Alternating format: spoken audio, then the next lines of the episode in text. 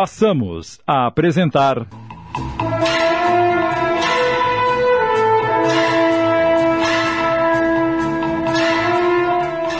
Premonições. Minissérie de Sidney Carbone.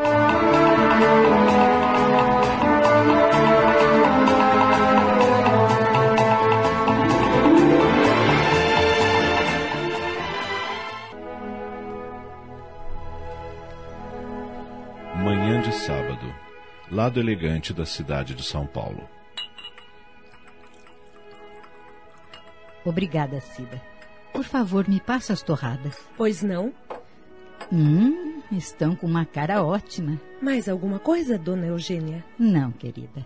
Vá preparar os ovos do Rafael, que ele já deve estar descendo. E prepare três de uma vez que amanheci com uma fome de leão, Cida. Deixe comigo, seu Rafael. com licença. Bom dia, mamãe. Bom dia, querido. Sente-se. E o papai? Já foi para o clube. Nossa, tão cedo. Hoje termina o famoso torneio de tênis e ele acordou num pique só. Nem me esperou para tomar o desjejum. Ah, o papai e sua eterna paixão pelo tênis. Eu admiro a disposição que ele tem para esse esporte aos 60 anos de idade, sabe? Parece um garotão de 20 quando está naquela quadra.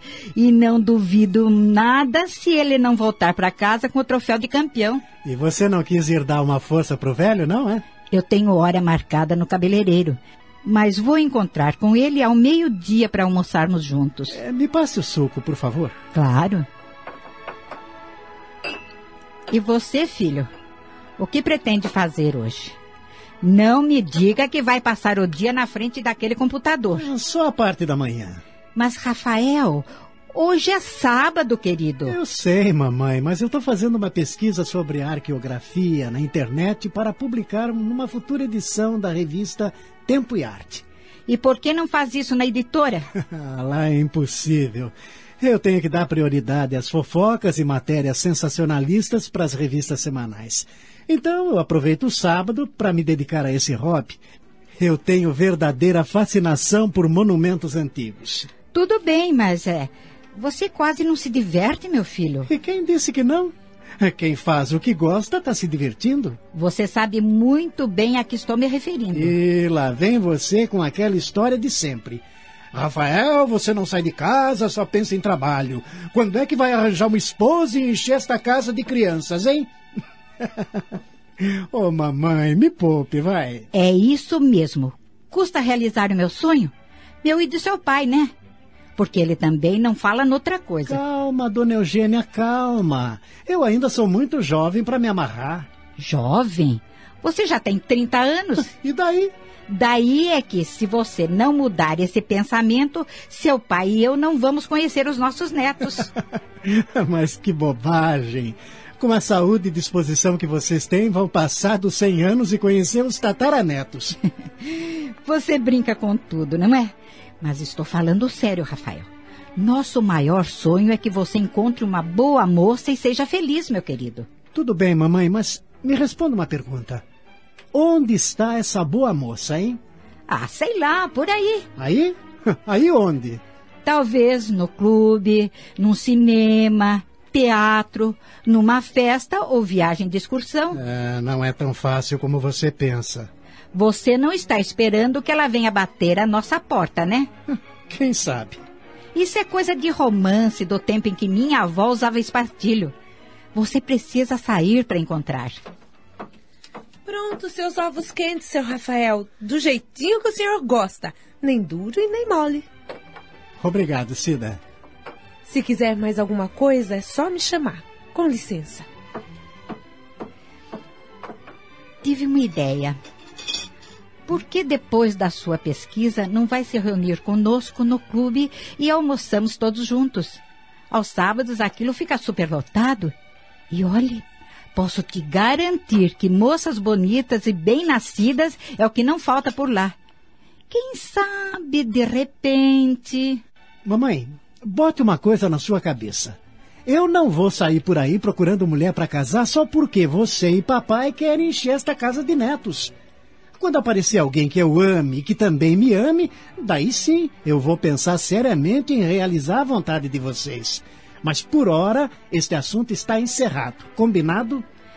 Quando aparecer. Eu ainda sou da opinião de que quem procura acha. Assunto encerrado, dona Eugênia, fui claro. Claro demais pro meu gosto. Então me deixe tomar o meu café da manhã sossegado, tá bem?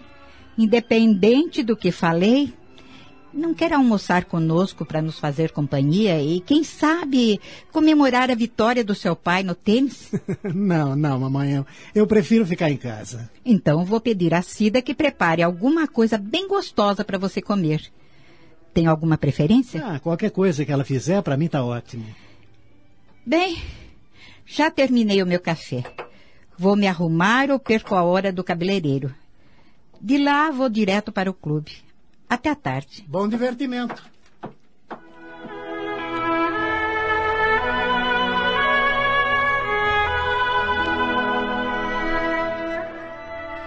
Quase onze horas da manhã do mesmo dia, lado pobre da cidade.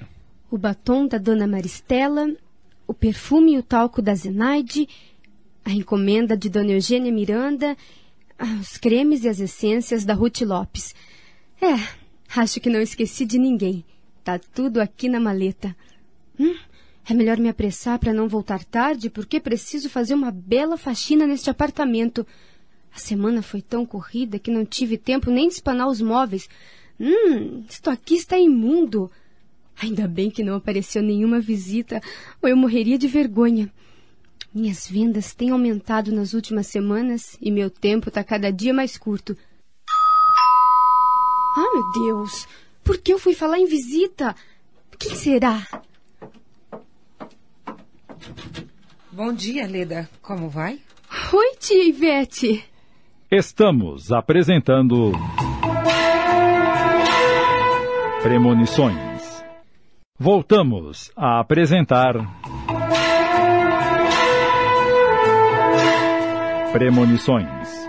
Minissérie de Sidney Carbone.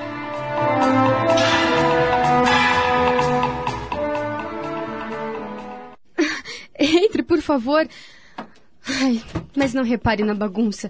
Trabalhei tanto esta semana que não tive tempo de cuidar do apartamento. Você está de saída? É, vou fazer as últimas entregas para fechar o mês. Segunda-feira tenho que depositar o dinheiro da empresa. Mas sente-se. É, não vou tomar muito do seu tempo. É, só passei para te dar notícias do Francisco. A senhora está vindo de lá? Você sabe que todos os sábados eu vou visitá-lo. Quer tomar um cafezinho? Fiz agorinha mesmo. Ainda nem pus na garrafa térmica. Ah, Não, obrigada. Ah, recebi os catálogos do próximo mês.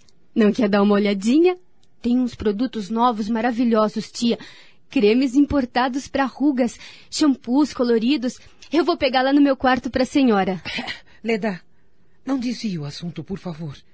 Eu estou falando do Francisco, seu irmão. Ele deixou de ser meu irmão desde que se juntou com aquele bando de desocupados e virou marginal. Por favor, minha filha, não diga isso. Ele nunca foi marginal. Ora, tia, não queira tapar o sol com a peneira. Ele roubou, matou uma pessoa e por isso está cumprindo uma pena de cinco anos. Ele roubou sim, mas quem disparou o tiro que matou o dono da loja não foi o Francisco. Isso foi provado no inquérito e consta no processo. De qualquer forma, ele acabou com a vida da minha mãe quando fez essa loucura. Sua mãe morreu porque tinha uma lesão no coração. Mas o estado dela se agravou quando ele lhe deu esse desgosto. O médico já havia constatado que Geni estava com os dias contados. Por que você insiste em acusar o pobre Francisco por mais essa desgraça? Eu nunca vou esquecer o que ele fez. Até hoje ainda morro de vergonha de olhar na cara dos vizinhos do prédio. Sempre fomos pobres, mas honrados. E ele sujou nosso nome. Ele estava desesperado, filha. Tinha perdido o emprego. Por, mais que procurasse, não conseguia arranjar outro serviço. Via você se matando de trabalhar para sustentar a casa, pagar as dívidas, comprar os remédios da Geni. Não queria ser mais um peso nas suas costas. Eu nunca reclamei de nada.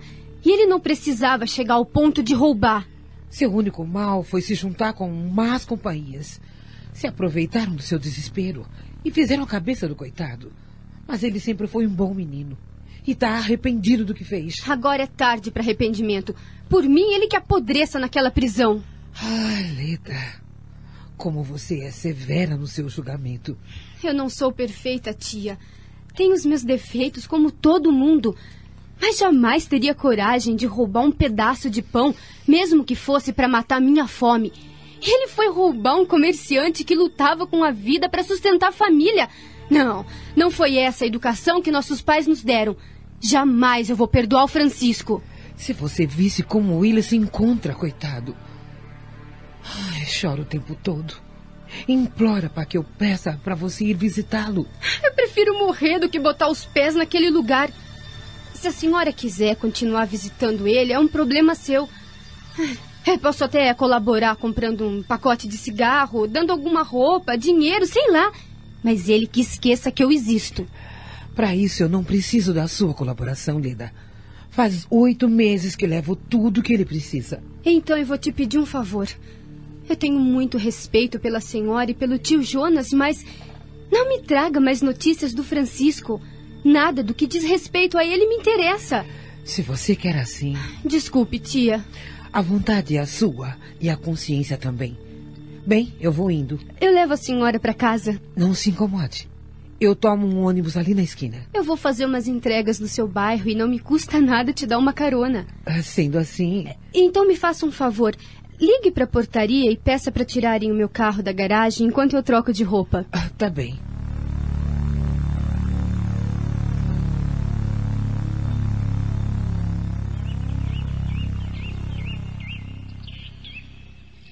Refestelado num banco no jardim de sua casa, Rafael lia tranquilamente um best-seller americano quando a empregada se aproxima. Seu Rafael, Fale, Cida. desculpe interromper a sua leitura, mas o almoço está pronto. O senhor vai querer comer agora ou mais tarde? É, daqui a meia hora, Cida. Pois não. Mal ele volta a se concentrar na leitura, um Passat estaciona rente à calçada em frente e dele desce uma jovem bonita e elegante, portando uma maleta e um pacote. Ela se aproxima do portão e Rafael vai atendê-la. Pois não? Bom dia. Bom dia. A senhora Eugênia Miranda, por favor. O que deseja da minha mãe? Ela está? Não, saiu. Hum, me demora. É, só deve voltar no final da tarde. É, Posso saber o que deseja da minha mãe? Eu sou vendedora de produtos de beleza e vim entregar uma encomenda. Se a senhora tivesse avisado que viria. É, foi uma falha minha. Mas não me chame de senhora. Sou solteira. O senhor pode me tratar apenas por Leda, que é o meu nome. Então dispense o senhor, porque eu também sou solteiro. Muito prazer. Eu me chamo Rafael. Igualmente. Bem, já que sua mãe não está, eu volto outra hora. Amanhã, talvez. Até logo. Espere. Sim? Se veio trazer uma encomenda da minha mãe, me diga quanto é e eu lhe pago. O senhor. Digo, você me faria essa gentileza? E por que não? Assim você não perde a viagem. Nossa, você nem imagina o galho que está me quebrando. Ainda tenho muitas entregas para fazer e seria um transtorno ter que voltar amanhã, que é domingo. Então vamos entrar. Está um calorão danado, não é mesmo? Eu lhe ofereço um suco enquanto preparo o seu cheque. Tá bem, aceito o seu convite. Acabamos de apresentar.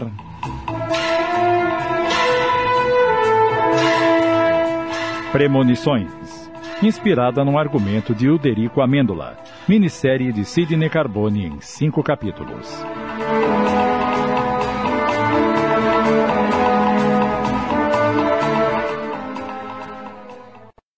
Passamos a apresentar.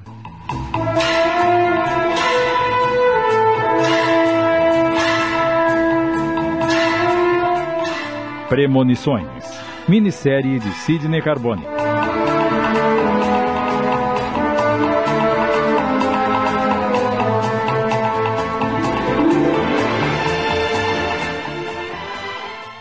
Bem, já que sua mãe não está, eu volto outra hora.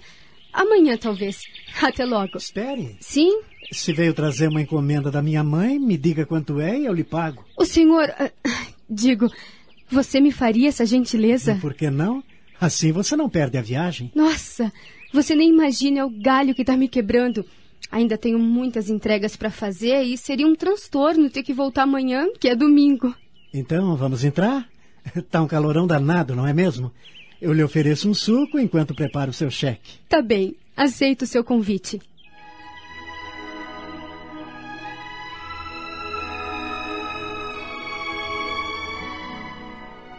Aqui está o seu cheque. É, queira conferir, por favor? Corretíssimo. Obrigada. É, sabe que assim que você desceu do carro e se dirigiu ao meu portão, eu já imaginei que vendia produtos de beleza. Ah, é? E como descobriu? Pela sua cara. Ora, quem vende produtos de beleza tem cara diferente. Certamente uma cara mais bem cuidada. é, não é para valorizar os meus produtos, mas eu represento as duas marcas mais famosas de cosméticos do Brasil. Bem, eu agradeço o suco, a sua atenção, mas preciso ir. Ainda tenho que rodar muito por aí. Fique mais um pouco. Hum, já incomodei bastante tirando-o da sua leitura. Ora, imagine. Minha empregada já o tinha feito antes, me chamando para o almoço. Ah, por falar nisso, não quer almoçar comigo? Eu? Imagine! Havia algo de especial naquele moço que o tornava irresistível aos olhos da vendedora. Me daria um grande prazer se aceitasse almoçar comigo. Não é por nada, mas desde que comecei a trabalhar como vendedora, deixei de almoçar. Regime? não, não. Por que então? Como praticamente passo o dia todo dirigindo, me habituei a tomar um lanche por volta do meio-dia, uma hora. Sabia que dirigir com o estômago cheio pode causar uma congestão? Ora, não seja por isso. Em vez do almoço, eu posso lhe oferecer um lanche. não, Rafael, não tem cabimento. Quer que eu seja franco?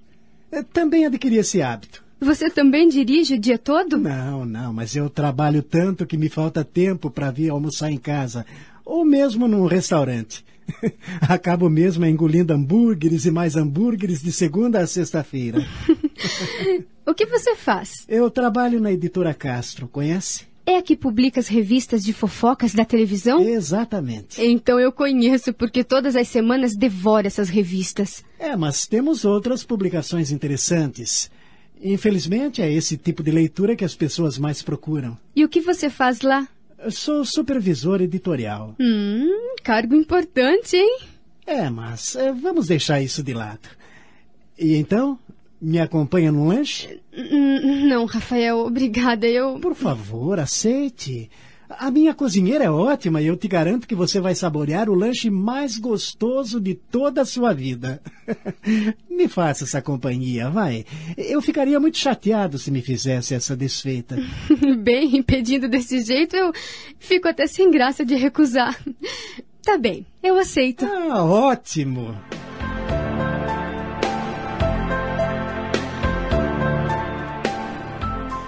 E então, que tal estava o lanche? Hum, você tinha razão. Nunca havia experimentado um sanduíche tão delicioso. Cumprimente sua cozinheira por mim. A Cida é ótima. Quer mais? não, não, obrigada. Aí eu já estaria abusando. Estou satisfeitíssima. Eu também. E feliz por você ter me feito companhia. Se a sua mãe chegasse agora e nos visse aqui na cozinha, iria pensar que somos velhos conhecidos. Engraçado, eu, eu tenho essa mesma impressão. Talvez em encarnações passadas a gente tivesse se conhecido.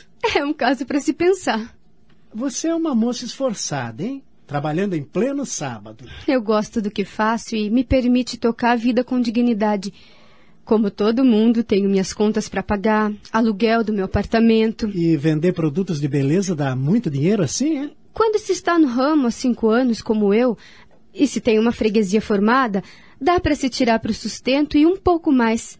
Mas no início não foi nada fácil. Você mora com seus pais? Sou independente. Ah, sim.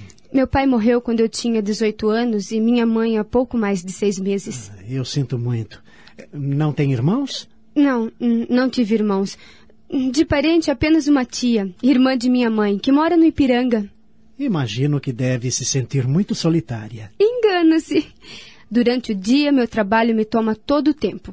À noite, Cuido do apartamento, assisto televisão, leio, organizo a minha agenda de visitas para o dia seguinte. E aos domingos, o que você faz? Sempre sobra uma ou outra visita para fazer. Eu tenho freguesas que só podem me receber aos domingos porque trabalham durante o dia. Mas quando está livre? Não pense que fico enfurnada em casa. Eu frequento cinema, teatro e adoro visitar os parques da cidade. Sozinha ou acompanhada? Sozinha. Não tenho compromisso com ninguém, se é o que deseja saber. E por quê? Você é tão bonita? Porque nunca pintou um cara que me interessasse, apesar dos meus 25 anos. E você? É comprometido? Não. E tenho cinco anos mais que você. O motivo? O mesmo. Também não pintou nenhuma mulher que me interessasse. De repente, Rafael leva as mãos à cabeça, como quem sofre um choque emocional súbito. Meu Deus. O que aconteceu? Meu pai. O que tem seu pai? Ele morreu.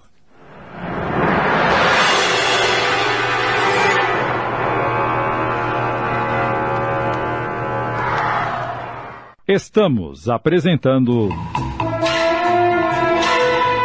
Premonições. Voltamos a apresentar. Premonições. Minissérie de Sidney Carbone.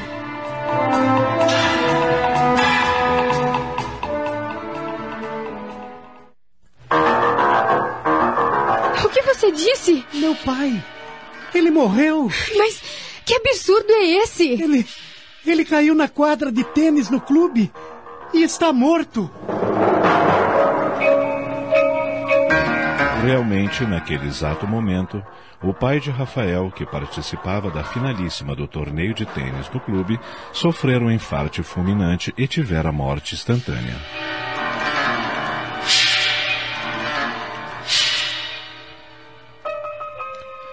A confirmação chegou por telefone meia hora depois, com o testemunho de Leda, que não tivera coragem de abandonar Rafael na situação em que o moço se encontrava. Porém, tão logo chegou Dona Eugênia, desesperada, a moça se retirou intrigada. Como é que ele adivinhou que o pai acabava de morrer? Que coisa mais estranha, meu Deus!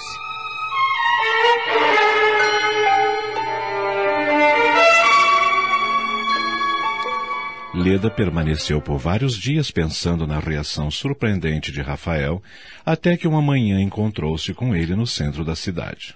Como vai, Rafael? Mais ou menos, e você? Bem. E então, já superou o choque? Que dia terrível aquele. E sua mãe, tá mais conformada? Estamos conformados, mas tristes. Muito tristes. É natural quando se perde um ente querido. Principalmente em se tratando de uma pessoa forte e saudável como meu pai. Ele nunca tinha ficado doente em toda a sua vida, nem resfriado pegava. Era tão querido, tinha tantos amigos. A sua morte pegou a todos de surpresa. O que eu não entendo é. Como você adivinhou que ele tinha morrido? Sua reação me deixou preocupada e até agora não entendi. Você está com muita pressa? Bem, eu deixei meu carro para lavar enquanto fui fazer um depósito no banco. Ele só fica pronto daqui a uma hora. Então vamos até uma lanchonete e eu te conto tudo. Se é mesmo que está interessado em saber. É claro que estou.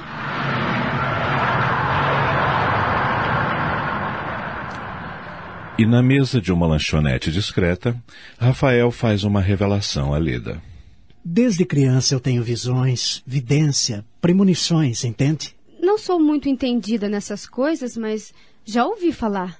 Algumas pessoas já me disseram que sou paranormal porque, em criança, eu conseguia mover objetos sem tocá-los. E como fazia isso? Apenas com a força do meu olhar. E ainda consegue? Não, mas continuo com a vidência e as premonições. Você está querendo me dizer que vê pessoas que já morreram? Sim, mas não depende da minha vontade. E a premonição depende? Também não, graças a Deus.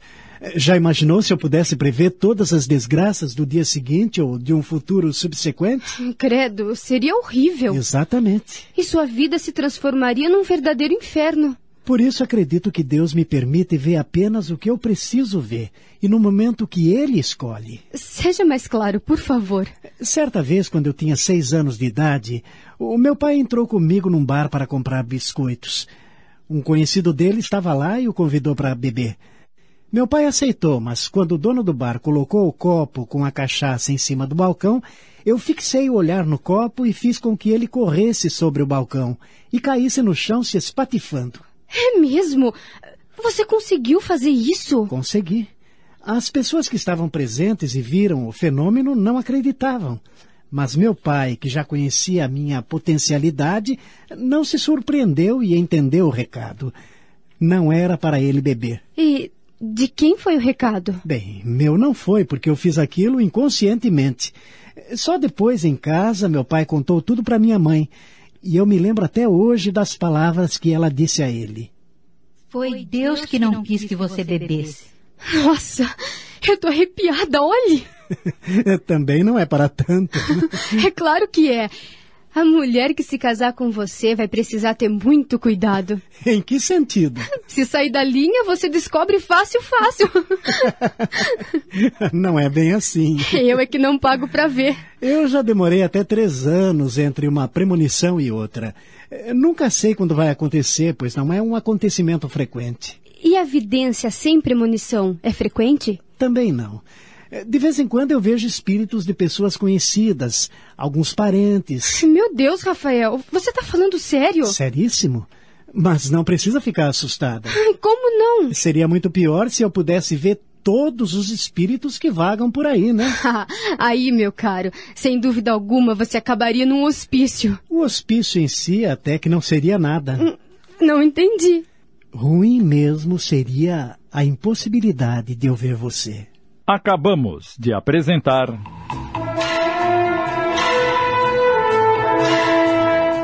Premonições. Inspirada num argumento de Uderico Amêndola. Minissérie de Sidney Carbone em cinco capítulos.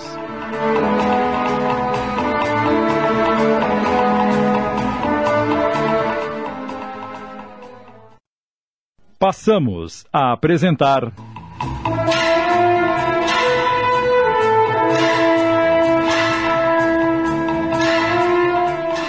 Premonições. Minissérie de Sidney Carbone.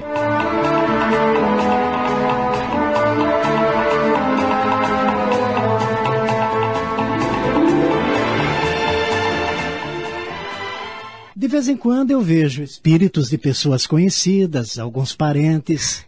Meu Deus, Rafael, você está falando sério? Seríssimo. Mas não precisa ficar assustada. Como não? Seria muito pior se eu pudesse ver todos os espíritos que vagam por aí. aí, meu caro, sem dúvida alguma você acabaria num hospício. O hospício em si até que não seria nada. Não entendi. Ruim mesmo seria a impossibilidade de eu ver você. Ora, eu. Eu te visitaria. Mesmo? Aham. Uhum. Você jura? Juro. E não teria medo de mim? De maneira alguma. Você é um bom moço e seria incapaz de me fazer mal. Como é que você pode ter certeza? Talvez Deus também tenha me dotado de dons especiais. Bem, já que você não precisa ir a nenhum hospício para me ver, é, que tal se. Se? Continue. Que tal se a gente se encontrasse hoje à noite na frente de um cinema, hein? Ou de um teatro, se preferir. Hoje? Você tem algum compromisso? Não, não é isso. Eu tenho tanta coisa para fazer hoje à noite. Ah, por favor, Leda. Depois do que aconteceu com meu pai, eu tenho me sentido muito solitário. Estou precisando de uma boa companhia para me distrair um pouco. E você é a companhia que preciso neste momento. Eu. Eu tinha que fazer contato com algumas freguesas por telefone, mas posso deixar para amanhã. Tá bem. Eu aceito o convite para o cinema. E o previsível aconteceu. Acabaram se apaixonando. Seis meses decorreram entre o namoro e o noivado, e finalmente marcaram a data do casamento.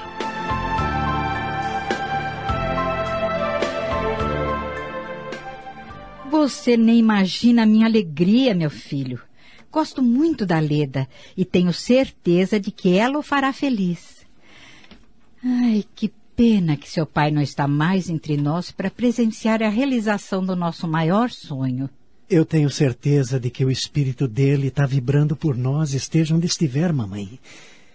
Bem, hoje à noite a Leda virá aqui para combinarmos todos os detalhes da cerimônia, da festa. Podemos contar com a sua ajuda, não é? Claro que sim, meu filho. E posso saber onde pretende morar depois do casamento?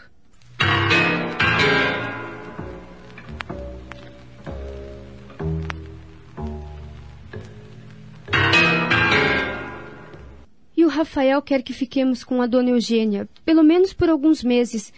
Ela ainda está muito deprimida pela morte estúpida do marido e ele não tem coragem de deixá-la sozinha, naquela mansão enorme. O que a senhora acha, tia?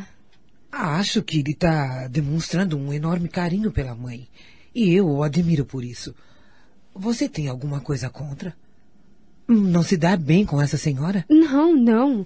Dona Eugênia me trata muito bem. É um amor de pessoa, mas. Eu preferiria que tivéssemos o nosso canto, entende? Todo casal que está iniciando uma vida a dois precisa de privacidade. Conhece aquele ditado? Quem casa quer casa? Entendo seu ponto de vista, mas o Rafael não disse que é uma decisão temporária? Sim, disse. Então, quando essa senhora se restabelecer do golpe que sofreu, vocês procuram um lugar para morar. Eu tenho medo que ele não cumpra a promessa. Você não confia no seu futuro marido? Claro que confio. Então, qual é o problema? Problema nenhum. Eu é que sou uma tola. Devo estar com atenção pré-nupcial e fico imaginando besteiras. Bem, no final da semana, Rafael e eu viremos trazer o seu convite. Eu faço questão da presença da senhora e do tio Nestor no meu casamento, hein? Pode ter certeza de que iremos. Bem, tenho que ir andando. Ainda vou visitar umas freguesas em Osasco. Letra. Sim, tia. E o Francisco? O que tem ele? Você contou ao Rafael que tem um irmão cumprindo pena na prisão. Não contou? Não, tia. Mas você, você, você não pode esconder esse fato do seu futuro marido, Leda. Ele tem que saber. Pela minha boca, ele não saberá nunca. E você acha que vai conseguir esconder isso a vida inteira? A senhora e o tio Nestor são as únicas pessoas que sabem desse segredo. Eu tenho muito respeito por vocês, mas se abrirem a boca, eu não vou perdoá-los. Pense bem no que você está fazendo para não se arrepender depois, minha filha. Eu não tenho nada que pensar, tia.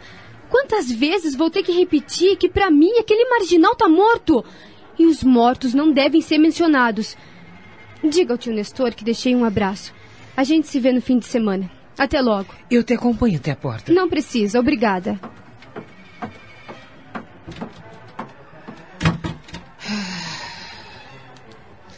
Como é que uma pessoa pode guardar tanto rancor no coração, meu Deus? Pobre do Francisco. O que vai ser dele quando deixar aquela prisão?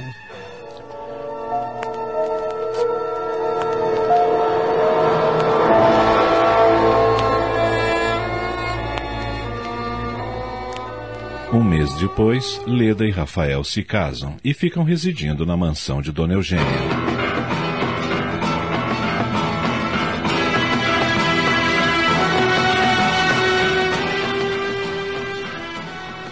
Os meses transcorrem num clima de felicidade para o casal, até que um dia Leda anuncia sua gravidez. Rafael, feliz. Vai ser uma menina. Você teve alguma premonição? Escreva o que eu disse. Vai ser uma menina. Se ele diz, minha filha, é melhor não duvidar. é, a senhora tem razão.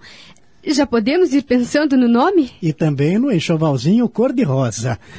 Vamos festejar essa novidade, meu amor? Do jeito que você quiser. Vamos jantar fora esta noite. A senhora também está convidada, mamãe. Agradeço, meu filho, mas não estou com disposição. Vão vocês. Estamos apresentando. Premonições. Voltamos a apresentar.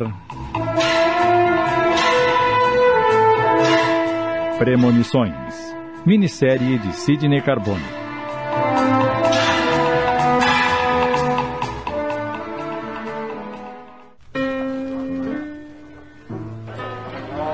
Rafael escolheu um restaurante bastante conceituado para levar a esposa.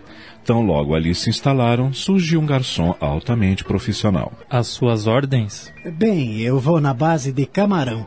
Mas para você é indigesto, meu amor. Não se preocupe, querido. Eu prefiro galeto. Salada? Hum, de palmito com azeitonas. Para mim também. E para beber, o que preferem? Sucos. Para mim, de laranja. E eu quero de maracujá. Aguardem só um instante, por favor. E puseram-se a conversar, felizes, enquanto aguardavam o pedido. O ambiente era agradável e requintado. Adorei este lugar. Quero vir mais vezes. Quantas você quiser, querida. Eis que surge novamente o garçom com a bandeja cheia, vindo da porta da cozinha do restaurante. Rafael, sobressaltado, confidencia à esposa. Leda, sinto que vai acontecer alguma coisa com aquele garçom. Oh, meu Deus. O que poderá ser? Eu não sei, mas tenho que fazer alguma coisa. E quando Rafael se dispôs a gritar para interromper a caminhada do garçom, este escorrega e cai com a bandeja. Na queda, bate com a cabeça na quina da mesa. O garçom escapou da morte, mas teve que ficar internado no hospital em estado que mereceu cuidados especiais. Quando chegam em casa, depois do ocorrido, Querido, você adivinhou mesmo que aquele garçom ia se acidentar ou foi uma coincidência? Você me conhece, Leda, e sabe do que eu sou capaz. E de que maneira surgem as suas premonições? Você tem uma imagem clara do que vai acontecer? Clara, porém muito rápida. Mas não ouço nenhum som. E você é capaz de prever como vai ser a minha gestação até o nascimento do bebê? Não sei. Só Deus sabe. Só Ele poderá me conceder esse ensejo. quando Leda estava no sétimo mês de gestação, Dona Eugênia, O que é, Cida? chegou uma visita para a Dona Leda. Está lá na sala. Quem é? A Dona Ivete, tia dela. Ah, sim. Vá avisar a Leda em seu quarto enquanto eu faço sala para Dona Ivete. Imagina a felicidade que a senhora está sentindo com a chegada do primeiro neto, não é mesmo? Nem me fale. Mas será neta, porque vai ser uma menina. Ah, é? A Leda fez ultrassonografia? Na verdade, não foi preciso. Então, como é que a senhora sabe que vai ser uma menina? Ora, é como direi. Intuição. É isso. Intuição de todos nós aqui de casa, principalmente do meu filho, entende? Engraçado. Geralmente o pai de primeira viagem prefere um menino, não é mesmo? Pois é. Pois é. Tia Ivete! Olha a sua sobrinha aí. Oi, querida, como você está? Bem, graças a Deus. E a senhora? Ah, também. Que barrigão, meu Deus do céu. É, já tô entrando no oitavo mês. E o tio Nestor, como vai? Ah, muito bem. Te mandou um grande abraço. Bem, eu vou deixar vocês conversarem sossegadas. Esteja à vontade, Dona Ivete. Foi um prazer revê-la. Obrigada, dona Eugênia. Eu digo mesmo. Com licença. A sua sogra é sempre tão simpática e gentil. É, ela é assim. Estou feliz que tenha aparecido. A senhora quase não veio me visitar. E nem você a mim. Eu mal tenho saído de casa, tia. Sinto indisposição, minhas pernas incham, me canso com facilidade. O médico disse que no estágio em que estou é assim mesmo e me recomendou muito repouso. Então siga as recomendações dele à risca. Bem, minha filha, eu queria ter uma conversa com você, mas num outro lugar, pode ser? Claro, vamos ao meu quarto. O que há, tia? A senhora me parece preocupada. Estou mesmo. É o seguinte. Seu tio foi promovido lá no banco. Dentro de mais alguns dias, ele passará a ocupar um cargo de gerente numa das agências. Mas isso é maravilhoso.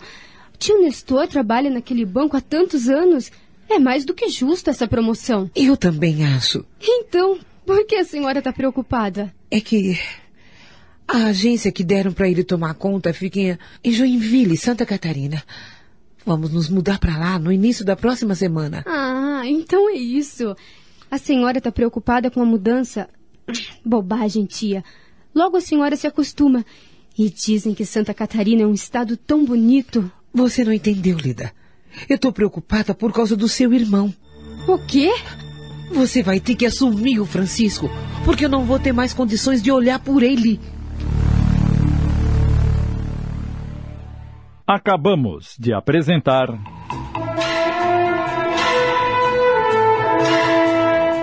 Premonições. Inspirada no argumento de Uderico Amêndola. Minissérie de Sidney Carbone em cinco capítulos.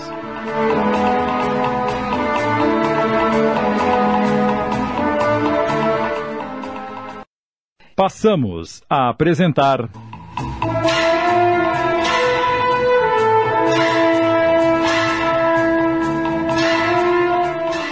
Premonições. Minissérie de Sidney Carbone.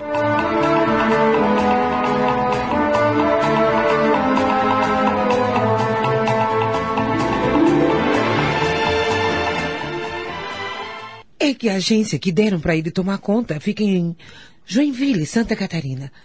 Vamos nos mudar para lá no início da próxima semana. Ah, então é isso. A senhora está preocupada com a mudança? Bobagem, tia. Logo a senhora se acostuma. E dizem que Santa Catarina é um estado tão bonito. Você não entendeu, Lida. Eu estou preocupada por causa do seu irmão. O quê? Você vai ter que assumir o Francisco, porque eu não vou ter mais condições de olhar por ele. A senhora ficou maluca, tia. Sabe muito bem a minha posição com relação àquele infeliz e tem a coragem de me pedir isso. Mas, Lida, ele é seu irmão. Desde que foi preso, você não o visitou uma única vez. Eu é que todas as semanas vou levar o que ele precisa. Conversar, dar-lhe um pouco de carinho, amor, afeto. Amenizar sua solidão. Para que ele não se sinta tão abandonado. Eu tenho feito tudo o que posso por ele. A senhora faz porque quer. Eu faço porque sou cristã e amo meu sobrinho, independente do erro que ele cometeu. Sinto muito, mas eu não tenho a sua benevolência. Me desculpe, mas às vezes eu penso que você tem uma pedra no lugar do coração, sabe? A senhora diz isso porque não passou pela vergonha que eu passei quando aquele marginal foi levado algemado para a cadeia. Eu nunca vou me esquecer dos olhares dos vizinhos, dos comentários, do nosso nome nas páginas dos jornais, do sofrimento e da morte da minha mãe. Quando é que você vai se convencer de que a Geni morreu porque estava condenada? Nunca, tia. Se ela não tivesse passado por tudo aquilo, talvez ainda estivesse viva. Ah, Leda, eu tenho muita pena de você. A mágoa, o rancor, o ódio não permite que enxergue um palmo diante do nariz. Deus tem sido bom para você. Permitiu que constituísse família. Te deu um marido bom que te ama. Vai te conceder a graça de ser mãe.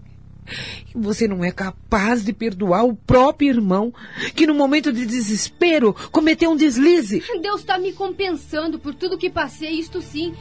Sinto muito, mas eu não posso atender o seu pedido. O Francisco traçou o destino dele, agora que se dane. Quanto à senhora e o tio Nestor, desejo que sejam muito felizes nessa nova etapa de suas vidas. Que pena que a senhora vai estar longe quando minha filha nascer. Mas me prometa que virá conhecê-la assim que for possível. Claro que virei. Bem, eu preciso ir andando. Antes da viagem, Nestor e eu viremos nos despedir de você e, e do Rafael. Tudo bem. Procure me compreender e me desculpe, tia. Até logo.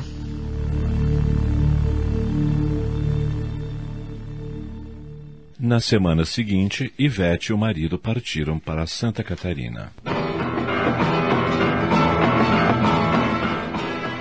Algumas semanas depois, Leda deu à luz a uma menina que recebeu o nome de Cristina.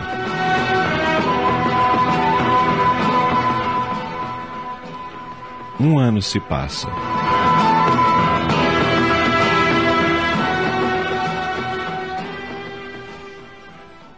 Certa tarde, Leda lê um romance na sala de estar quando o telefone chama.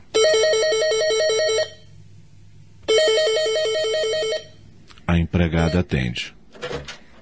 Pronto? É, é da residência dela, sim. Quem deseja falar? Ah, um momento, por favor.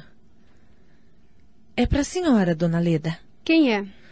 Um tal Francisco Lopes. O quê?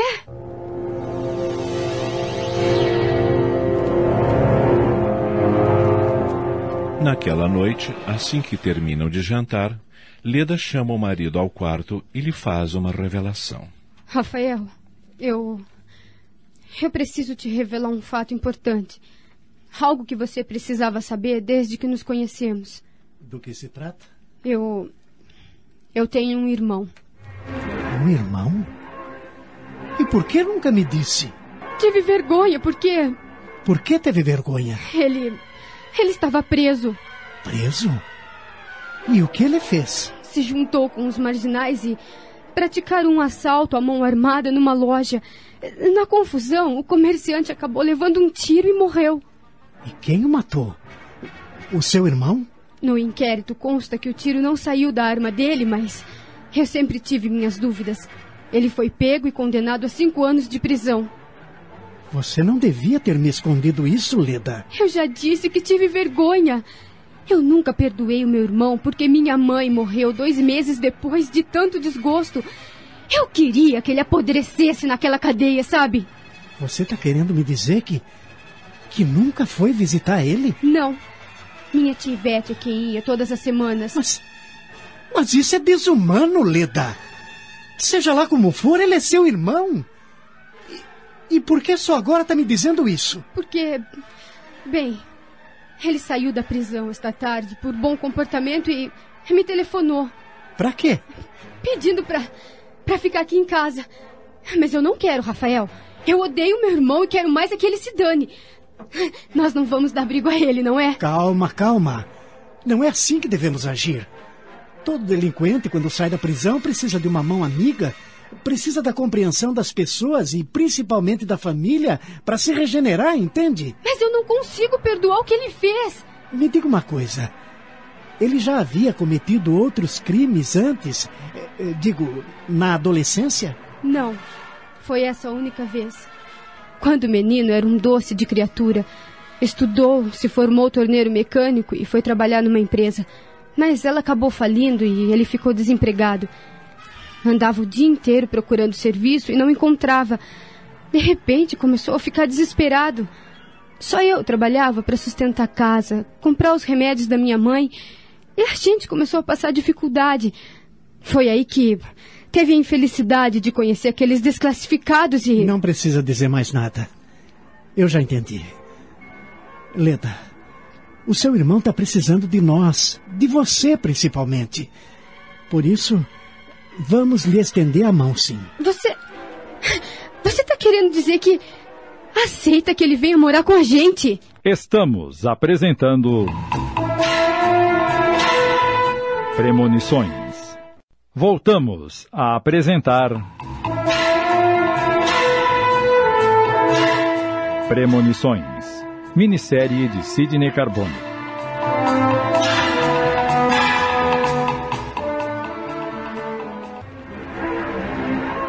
Você tá querendo que ele venha morar com a gente? E por que não? Mas eu não gosto dele.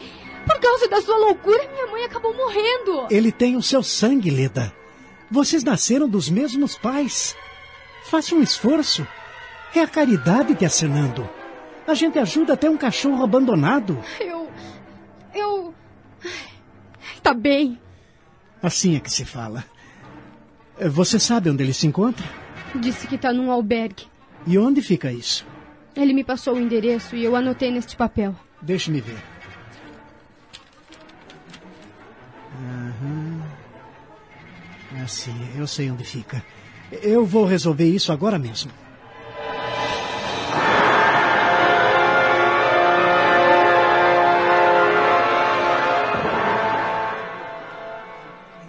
Você é o Francisco, irmão da Leda? Eu mesmo, moço. Eu sou o marido dela. É, como é que você está se sentindo? Ah, perdido. Completamente perdido e com medo. Medo do quê? Passarinho que sai da gaiola depois de muito tempo preso, já viu, né? Tem medo de gavião. E gavião para mim é o crime. Tô sozinho, sem lugar para morar e sem dinheiro. Não sei se vou para direita ou para esquerda. Tô meio sonso, bobo, entende? Ai, minha tia era a única pessoa que me dava ânimo. Mas depois que foi embora, perdi o contato com o mundo aqui fora. E tá tudo tão diferente. Me desculpe ter ligado para sua casa, mas. Você quer morar com a gente? Olha, moço. Rafael. Eu me chamo Rafael. Olha, Rafael. Alguém precisa me ajudar para eu me regenerar, entende? Mas a Leda me odeia. Eu já conversei com ela e, se você quiser, pode vir comigo agora. Você. Você tá falando sério? Eu não brincaria com uma situação desesperadora como a sua. Se tem que pegar alguma coisa, pegue logo e vamos embora. Ah, obrigado, hein? Você é gente boa. Tá se vendo.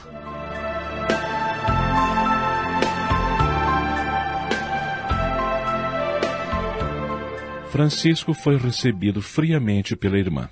Você vai ficar na edícula, no fundo do quintal. Entrada independente pelo corredor.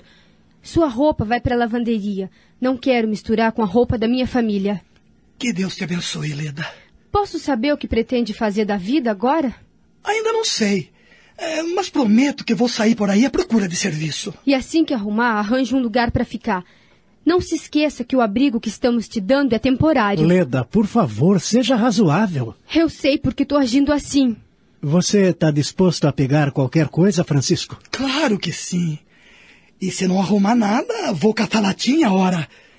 Deve dar algum dinheiro, porque vi tanta gente fazendo isso pela cidade, inclusive mulheres e crianças. Achei meio estranho, porque antes de ir pra. pra. Pra cadeia, fale de uma vez. É, pois é. Antes de ir preso, nunca vi ninguém catar latinha pela rua. É, dá dinheiro sim, mas é, é pouco, muito pouco. O pouco com Deus é muito. E ele ainda fala em Deus. Eu vou batalhar um emprego para você, Francisco. O quê? Sério, cara? Só te peço que tenha um pouco de paciência. Você não devia se meter nisso, Rafael. Por favor, Leda. Bem, Francisco, é melhor você ir para a edícula tomar um banho e trocar de roupa. Daqui a meia hora será servido o jantar. Eu. Eu nem sei se um dia vou poder pagar o que você está fazendo por mim, cunhado. Seja uma pessoa decente de agora em diante e eu me sentirei pago, rapaz. Agora vá. É por ali, ó. Dá licença. Você não está pensando em empregar esse marginal lá na editora, não é? E por que não? E se ele aprontar alguma? Você é quem será prejudicado. Ele não vai me decepcionar, Leda. Eu confio no seu irmão. Você é um louco, isto sim.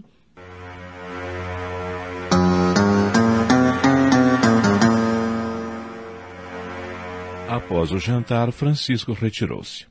Rafael subiu para o seu quarto. Leda foi para a sala de estar, onde Dona Eugênia se distraía lendo um livro. Ela estava inquieta. O ódio que nutria pelo irmão não lhe dava sossego. Alguma coisa me diz que a presença do Francisco nesta casa ainda vai nos trazer sérios aborrecimentos. O Rafael não devia ter trazido ele para cá. Dona Eugênia, percebendo a inquietação da nora. O que você tem, minha filha? Eu? Ora, nada, nada. Por quê? Notei que você estava nervosa durante o jantar. Mal tocou na comida. E agora está aí esfregando as mãos com o pensamento distante. Não é fácil esconder as coisas da senhora, né? Qual é a sua preocupação? Meu irmão. Ele não presta e, por minha vontade, estaria bem longe desta casa. Leda, se você que tem o mesmo sangue não lhe der um voto de confiança, esse rapaz nunca vai conseguir se reabilitar. Não o despreze. Não acha que ele já sofreu o suficiente? Pense nisso. Bem, vou dar um telefonema no meu quarto, porque preciso saber notícias da filha da minha amiga Maria Alice. Ela passou por uma cirurgia hoje à tarde estou preocupada. Com licença. E ela me entende. Mas eu não estou errada. A cadeia não regenera ninguém. Ai, estou exausta. É melhor ir dormir mais cedo para recuperar as energias. Mas antes, vou dar uma espiadinha na Cristina. Ao chegar em frente ao quarto da filha, Leda notou que a porta estava entreaberta. Que descuido dessa empregada! Uma corrente diária, a menina pode pegar uma pneumonia. Ela empurra a porta e depara-se com uma cena que a deixa ensandecida. O que é isso? Francisca estava no meio do quarto com o bebê nos braços. O que você está fazendo com minha filha, seu marginal infeliz?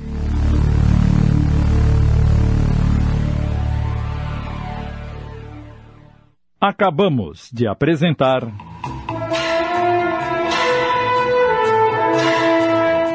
Premonições. Inspirada no argumento de Uderico Amêndola. Minissérie de Sidney Carbone em cinco capítulos.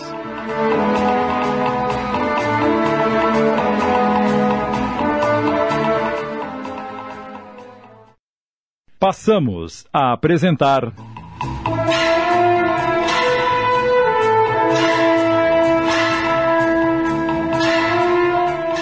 Premonições. Minissérie de Sidney Carbone.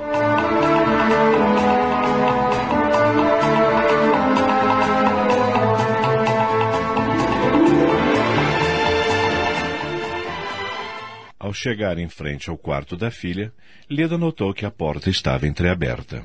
Que descuido dessa empregada. Uma corrente diária, a menina pode pegar uma pneumonia. Ela empurra a porta e depara-se com uma cena que a deixa ensandecida. O que isso? Francisco estava no meio do quarto com o bebê nos braços. O que você está fazendo com minha filha, seu marginal infeliz? Ora, eu. Eu vim conhecer a menina. Afinal, é minha sobrinha e. Me dê a criança! Mas, Leda, eu. Me dê a criança, eu disse! Calma! Não precisa ficar nervosa. Tome. É tão linda, minha sobrinha. Nunca mais ponha essas mãos assassinas na minha filha, entendeu? Para o seu próprio bem, fique bem longe dela. Se eu te pegar novamente neste quarto, eu sou capaz de te matar. Por Deus, Leda. Eu só queria conhecer a Cristina. Você acha que eu seria capaz de fazer mal a essa inocentinha? Ai, você não presta, Francisco. Não pense que essa máscara de bom moço que você está usando me convence. Eu ainda vou te botar para fora desta casa e o mais rápido do que você pensa. Saia já deste quarto. Você está sendo muito injusta comigo, minha irmã. Tá vendo o que você fez? Saia deste quarto, eu disse. Ou prefere que eu chame o Rafael? Calma. Você está descontrolada. Saia daqui! Saia daqui!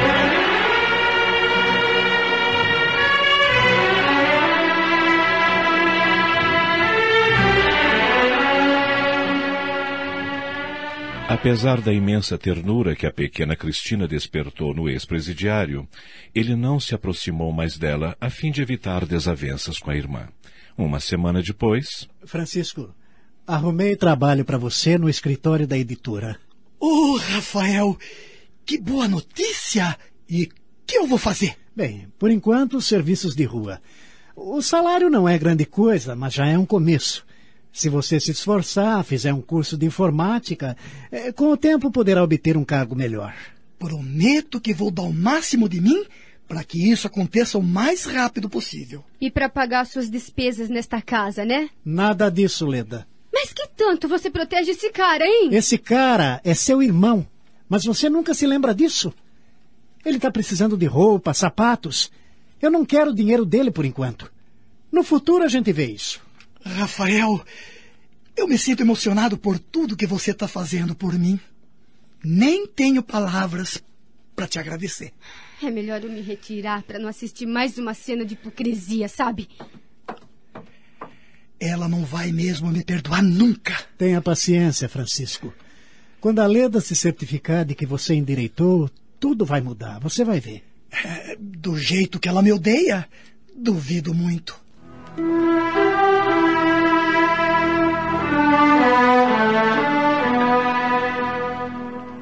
Francisco mostrou-se um ótimo funcionário e tornou-se amigo de todo o pessoal da editora, em pouco tempo. Ainda assim. Não confio nele, Rafael. Essa bondade é máscara. Logo, logo ele vai aprontar de novo. Eu não acredito. E ainda vou te provar que tenho razão. Isso também é premonição? Não sei. Sei apenas que é uma certeza. Eu atendo. Estou esperando confirmação de hora no cabeleireiro. Pronto? Leda. Sim, é ela. Sou eu, filha, a Ivete. Oh, tia Ivete! Não reconheci a sua voz. Como vai a senhora? E o tio Nestor? Graças a Deus estamos bem. E aí, como vão todos? Maravilhosamente bem. Estimo, querida. E o Francisco? Vai indo. Diga a ela que estou mandando um beijo. O Rafael tá mandando um beijo para a senhora. Diga a ele que eu mando outro. Ela tá retribuindo. O que a senhora manda, tia? É, liguei para avisar que estou indo passar o final de semana com vocês. Estou morrendo de saudade da Cristina. É mesmo? Que ótimo! Tia Ivete vem passar o fim de semana com a gente. Ah, que bom. O tio Nestor também vem? Infelizmente, o Nestor vai estar às voltas com o balanço trimestral do banco e não poderá me acompanhar. Ai, que pena. Chegarei aí no sábado, por volta das cinco da tarde. Iremos esperá-la no aeroporto. Eu vou de ônibus, querida. Ah, você sabe que morro de medo de avião. é mesmo, eu tinha me esquecido.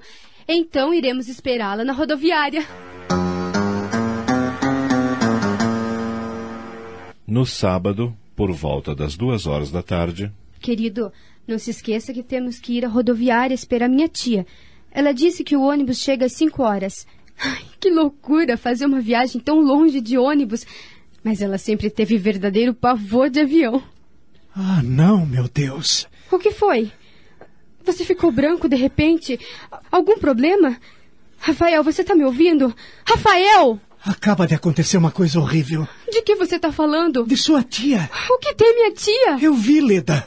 Eu vi o ônibus que trazia sua tia despencar num abismo. Ai, meu Deus!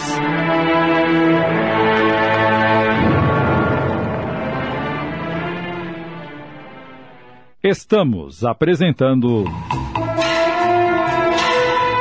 Premonições. Voltamos a apresentar. Premonições. Minissérie de Sidney Carbone.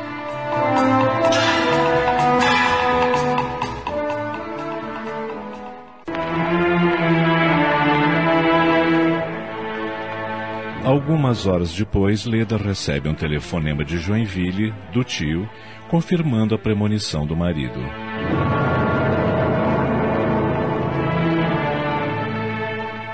Alguns dias depois, o cofre do escritório da editora foi arrombado e de lá desapareceu vultosa quantia em dinheiro. A primeira suspeita recaiu sobre Francisco, pelos seus antecedentes criminais. E assim, o rapaz foi despedido, ainda que sem comprovação de culpa.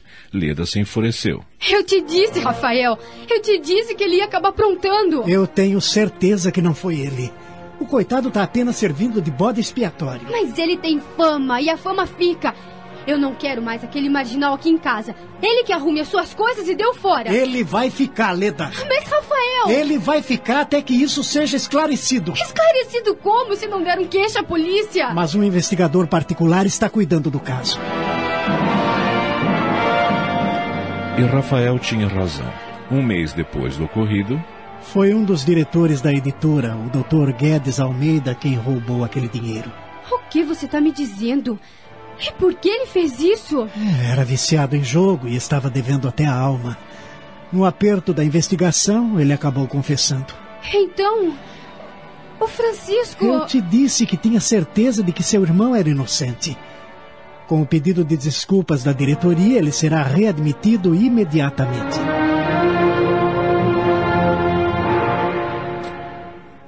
Entretanto, nem assim Leda se dispôs a confiar no irmão. Dois meses se passaram. Cida, esta noite Rafael e eu vamos jantar fora e a Cristina vai ficar sob sua responsabilidade. Não saio do quarto dela enquanto não voltarmos, tá bem? Sim, senhora. Por volta de nove e meia da noite, Dona Eugênia estava lendo no sofá da sala de estar quando. Dona Eugênia. O que é, Cida?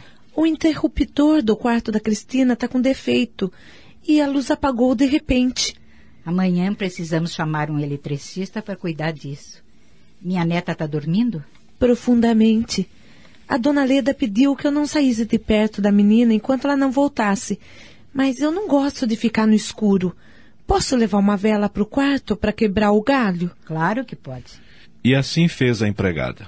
Ajeitou a vela num castiçal, acendeu-a e sentou-se numa poltrona perto do berço da pequena Cristina, que dormia o sono dos justos. Ah, também vou dar uma cochilada para descansar o esqueleto. As horas foram se passando. De repente. Cida acorda com os latidos do cão de estimação da casa, que ficava solto lá embaixo, no jardim. Ah, que cabeça! Esqueci de botar a ração pro Boris. Vou fazer isso agora, ou ele vai acordar a menina com esses latidos. Ela levanta-se e, ao passar pela cômoda, sem perceber, derruba o castiçal que estava em cima da cômoda.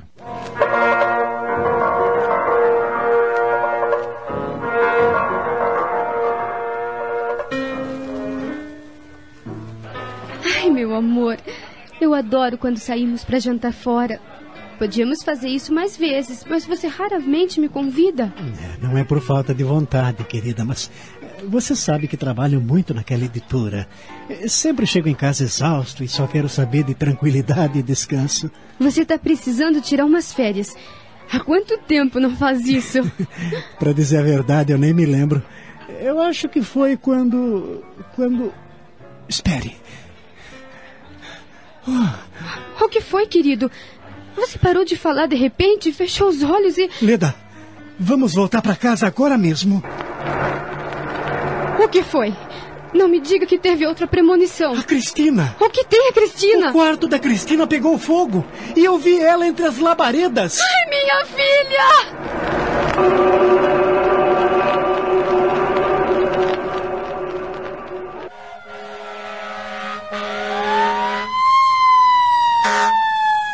Quando o casal chega em casa, desesperado, encontra os homens do corpo de bombeiros debelando as chamas que ainda saíam pela janela do quarto da pequena Cristina. Ai, minha filha! O que aconteceu com a minha filha? Cristina! Ai, Cristina, minha filha! Cristina! Onde está a menina? Ai, Cristina! Eugênia vai ao encontro deles, consolando-os. Acalmem-se. Minha filha! Acalmem-se. Cristina está muito bem, graças a Deus. O médico já foi chamado e está cuidando dela. O prejuízo foi só material. Como foi acontecer isso, mamãe?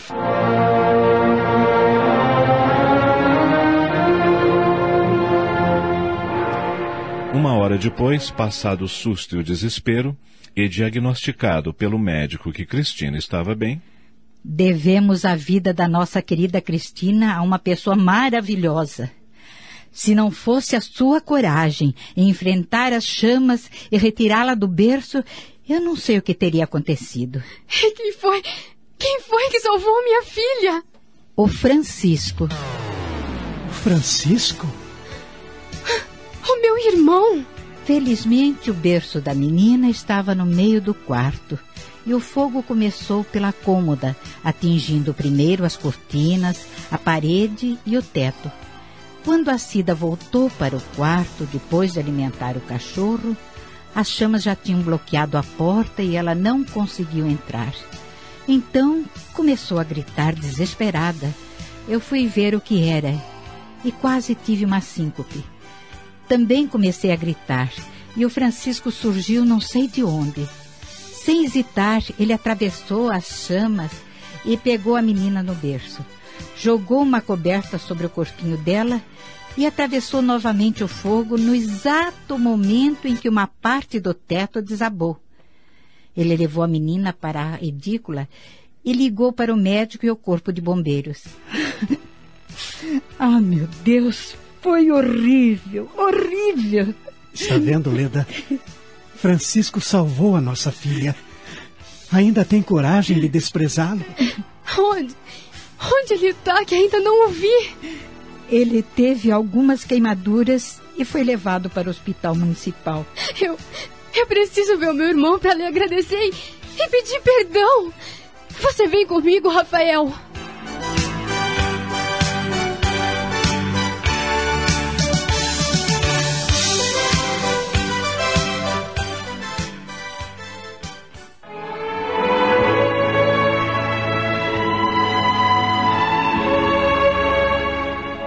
A percepção de fatos que aconteçam em lugares outros que não aqueles onde a criatura se encontra é fato comprovado por experiências inúmeras.